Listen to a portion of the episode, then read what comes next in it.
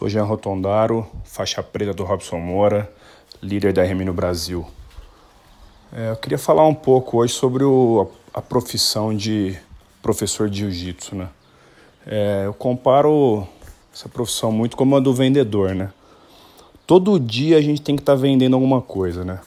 Primeiro você tem que vender para uma pessoa que não conhece o jiu-jitsu, é, que o jiu-jitsu é bom, que o jiu-jitsu pode melhorar a qualidade de vida dessa pessoa, pode dar uma, uma confiança maior para maior essa pessoa.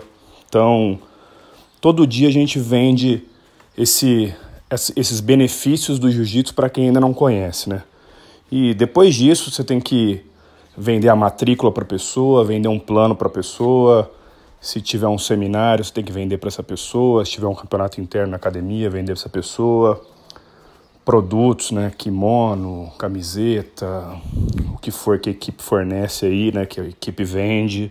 É, quando terminar o, o, plano dessa pessoa, você tem que vender uma renovação para ela. Então, todo dia a gente tem que estar tá vendendo alguma coisa para essa pessoa, é, vendendo para essa pessoa que o jiu pode fazer bem não só para ela, como para o pai dela, para a mãe, a mãe dessa pessoa, para os filhos, para os amigos. Então, todo dia essa luta diária que a gente tem aí é muito parecida com a do vendedor, né? Mas, assim como no ramo de vendas, no jiu-jitsu também tem aquele vendedor ruim, né? Quando se fala de vendedor, todo mundo já torce o nariz, né?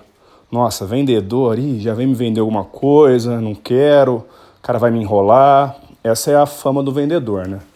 E no jiu-jitsu, infelizmente, acontece isso também, porque de acordo que o jiu-jitsu foi crescendo, foi crescendo o número de aproveitadores também que querem tirar aquela fatia do bolo ali e ganhar o, ganhar o dinheiro com o jiu-jitsu, né? É, então o que acontece? Antigamente o vendedor colocava uma pasta debaixo do braço, fazia o sinal da cruz e ia vender. Não importa o que, o que ele vendesse. Ele era um bom vendedor. O que colocasse na frente dele, ele vendia, né? Só que hoje em dia não tem mais espaço para esse tipo de gente. E aí que eu volto a comparar com o professor de jiu-jitsu. Hoje em dia não tem mais espaço para um cara que apenas dá aula de jiu-jitsu. Ele tem que ser um profissional ali, ele tem que ser um, um excelente professor de jiu-jitsu, né? É, quando, então ele tem que se qualificar para isso, tá? Esse pessoal que dá aula por hobby, hoje em dia não tem mais espaço para ele. A pessoa que dá aula por hobby, ela vai dar aula de qualquer jeito. O dia que ela não for, ela vai falar: "Ah, mas não vivo disso, meu dinheiro não vem daí". Então ele se sente no direito de não dar uma aula boa, de poder faltar quando ele quiser, de poder se portar no tatame da maneira que ele quiser, porque ele não vive disso, né? Porque aquilo ali para ele não dá o dinheiro. Então, né, ele acha que pode tratar o jiu-jitsu de qualquer maneira. Então essa pessoa tem que esse, essa pessoa que dá aula por hobby tem que acabar, tá? Quando eu comecei a dar meus cursos de, de gestão de academia, né, gestão de para ser um bom professor de jiu-jitsu, enfim. É, muitas pessoas me falaram quando eu comecei a, a, a levar esses cursos para outras equipes.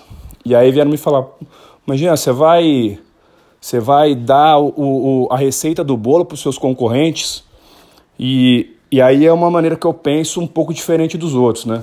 Tem muita gente que pensa que se você, se a pessoa for numa academia ruim, ela vai falar assim: ah, eu fui na rua, então eu vou, vou procurar outra e vai acabar caindo na sua e vai ter uma, ter uma boa academia, né? ter, uma, ter uma boa experiência. E muitas vezes não é isso que acontece. Acho que a maioria das vezes não é isso que acontece. Se a pessoa vai num lugar ruim, provavelmente ela não vai se dar essa chance de procurar um outro lugar. Ela não vai pensar, ah, talvez eu tenha procurado uma academia ruim, vou procurar outra. Não, ela já vai botar a culpa no jiu-jitsu. Ela vai falar: realmente o jiu-jitsu não é bom, o jiu-jitsu não, não é ruim, tudo aquilo que eu ouvi falar de mal do jiu-jitsu, realmente eles estavam certos, porque ela teve uma experiência ruim. Então, esse tipo de experiência ruim tem que acabar. Então, todo mundo, todos os professores de jiu-jitsu, ao começarem a trabalhar bem, trabalhar pelo jiu-jitsu, dar uma boa aula, se tornar um profissional, um professor qualificado, muito mais pessoas vão treinar, muito mais pessoas vão falar bem do jiu-jitsu, muito mais pessoas vão divulgar o jiu-jitsu. E não né, essa, essa minoria que hoje trabalha bem com jiu-jitsu. E a maioria que continua dando aula naqueles mesmos moldes de antigamente, né, onde só o casca grossa poderia treinar. Então, um conselho que fica aí, a galera que dá aula por hobby, abandona isso e deixa a galera que quer se tornar um profissional de jiu-jitsu trabalhar com jiu-jitsu.